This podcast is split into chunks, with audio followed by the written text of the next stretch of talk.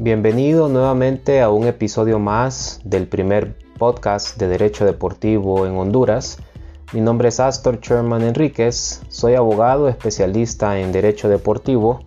y en nuestro episodio de la semana anterior comentábamos acerca de la realidad de algunos clubes de ligas menores en Honduras quienes desconocen el procedimiento y en este caso también el mecanismo adecuado para poder efectuar una solicitud por derechos de formación.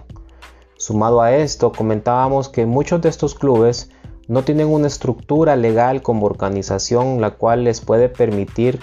en este caso, culminar de una manera favorable un proceso de reclamo por derechos de formación o inclusive cuando internacionalmente tienen derecho a lo que es eh, un cobro o una solicitud de mecanismo de solidaridad siempre en relación a los futbolistas que han formado. Es por ello que en esta ocasión vamos a analizar de una manera introductoria la figura del mecanismo de solidaridad, la cual ha sido y continúa siendo de mucho beneficio para todos aquellos clubes formadores de futbolistas, pero que lamentablemente, como lo he venido mencionando, no ha sido bien aprovechada por los clubes eh, hondureños del sector menor e incluso por ciertos clubes eh, profesionales. Los tres escenarios que vamos a analizar en esta ocasión dentro del ámbito legal serán los siguientes. ¿Qué es el mecanismo de solidaridad o contribución de solidaridad y cuál es su objetivo? El segundo escenario será cuándo se debe pagar el mecanismo de solidaridad o contribución de solidaridad. Y el tercer escenario que vamos a analizar es eh, la enmienda que entra en vigor a partir del primero de julio de este año. Acompáñenos. Iniciemos. ¿Qué es el mecanismo de solidaridad o contribución de solidaridad y cuál es su objetivo? Como antecedente tenemos que con la sentencia Bosman eh, hace casi 25 años atrás, en donde a través de ella se declaraba ilegal lo que eran las indemnizaciones por traspaso cuando ya no existía contrato, y asimismo los cupos de extranjeros cuando se aplicaran a ciudadanos de la Unión Europea en este caso, todo esto trastocó eh, toda la reglamentación que tanto federaciones deportivas nacionales como internacionales ya tenían establecidas a efectos de transferencias de jugadores profesionales y sobre también eh, las limitaciones en plantillas y alineaciones del número de deportistas extranjeros comunitarios. Con los años, esta sentencia comenzó a tener sus efectos a nivel mundial, eh, liberando a los futbolistas de no permanecer de una manera permanente a un club aún sin contrato. Todo esto llevó a FIFA a, poder evolucionar en los distintos reglamentos sobre los temas de transferencias, derechos de formación, mecanismo de solidaridad, entre otros. En la actualidad, eh, el mecanismo de solidaridad es una figura que FIFA ha implementado o ha establecido con la finalidad de que los clubes formadores de futbolistas profesionales puedan beneficiarse a través de cada traspaso de un futbolista, obviamente eh, que hayan formado entre las edades de los 12 a los 23 años. El marco legal de esta figura eh, lo encontramos en el reglamento sobre el estatuto y la transferencia de jugadores de la FIFA, en lo que es su artículo 21 y anexo 5. El escenario número 2, ¿cuándo se debe pagar mecanismo de solidaridad o contribución de solidaridad? Cuando un jugador profesional eh, es transferido antes del vencimiento de su contrato, mucho ojo con esto, antes del vencimiento de su contrato, el club o los clubes que contribuyeron a la educación y a la formación de este futbolista van a recibir una parte de la indemnización o el monto, una parte del monto de transferencia pagada al club anterior. En otras palabras, si un jugador profesional es transferido durante el periodo de vigencia de un contrato,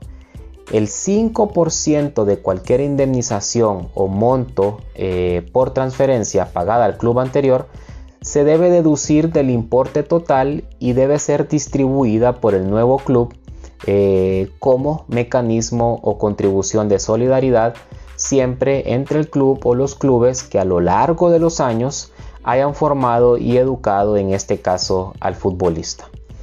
Algunas características esenciales que no debemos obviar en cuanto al mecanismo de solidaridad eh, son las siguientes. En este caso, el jugador debe de ser traspasado antes del vencimiento del contrato para que pueda existir derecho a solicitar mecanismo de solidaridad. Es decir, de que si un futbolista pasa como agente libre de un club a otro, no existe el derecho a eh, solicitar mecanismo de solidaridad. Otra característica esencial es que el mecanismo de solidaridad se paga durante todos los traspasos de la carrera del futbolista. Obviamente esta contribución de solidaridad o mecanismo de solidaridad se debe de pagar de una manera proporcional, es decir, en función del número de años que el jugador ha estado inscrito en cada club durante las temporadas comprendidas entre la edad de los 12 y los 23 años, según lo estipula eh, ya el anexo 5 del reglamento sobre el estatuto y la transferencia de jugadores. Nuestro tercer escenario, ¿qué decir en cuanto a la enmienda sobre el mecanismo de solidaridad que entra en vigor a partir del 1 de julio de este año? Mencionábamos que los clubes formadores tienen derecho a percibir eh, una parte proporcional del 5% de la contribución de solidaridad cuando se realiza el traspaso definitivo o en calidad de préstamo de un futbolista profesional entre clubes afiliados a asociaciones distintas. Pero eh, una de las enmiendas al reglamento sobre el estatuto y la transferencia de jugadores de la FIFA, la cual eh, fue aprobada por el Consejo de la FIFA en su sesión allá por el 24 de octubre del 2019 en la ciudad de Shanghái es la aplicación del mecanismo de solidaridad a las transferencias nacionales con dimensión internacional. Y mucho ojo con esto. Esta, esta enmienda va a entrar en vigor a partir del 1 de julio eh, del presente año y por lo tanto corresponderá a pagar contribución de solidaridad cuando se realiza el traspaso definitivo o en calidad de préstamo de un futbolista profesional entre clubes afiliados a la misma asociación, pero el club formador debe de estar afiliado a una asociación eh, distinta. Esta enmienda va a favorecer en gran manera a los clubes formadores, ya que en Europa principalmente se da mucho lo que son las transferencias eh, millonarias entre clubes de una eh, misma asociación, estando obviamente el club formador en una em,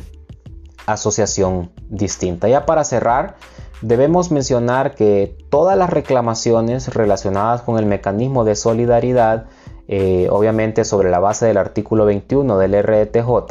se deben presentar y tramitar a través del TMS de la FIFA, es decir, el Transfer Matching System. Es por ello que le va a corresponder en este caso al club que disponga de una cuenta en el TMS introducir lo que es la reclamación al sistema. Pero ¿qué pasa si el club no dispone de una cuenta TMS? ¿Qué es lo que suele pasar con nuestros clubes de, ligas eh, menores en Honduras? Entonces esta tarea va a recaer eh, sobre la asociación correspondiente. Es decir, las reclamaciones se deben efectuar en este caso a través de la Federación Nacional Autónoma, de Fútbol, FENAFUT. Como reflexión final, nuevamente reitero, eh, si los clubes de ligas menores quieren aspirar a potenciales fondos por mecanismo de solidaridad, deben urgentemente ordenar y en muchos casos crear una nueva estructura legal como organización que les permita en este caso aspirar a obtener fondos por esta figura del mecanismo de solidaridad fondos que pueden ser reinvertidos en la gran labor que hacen en el fútbol menor. Te recordamos que si estás interesado en conocer más sobre derecho deportivo, tenemos talleres virtuales disponibles. Asimismo, eh, puedes visitar eh, mi cuenta en Twitter a través de arroba Instagram astor.enriquez o Facebook Astor Enriquez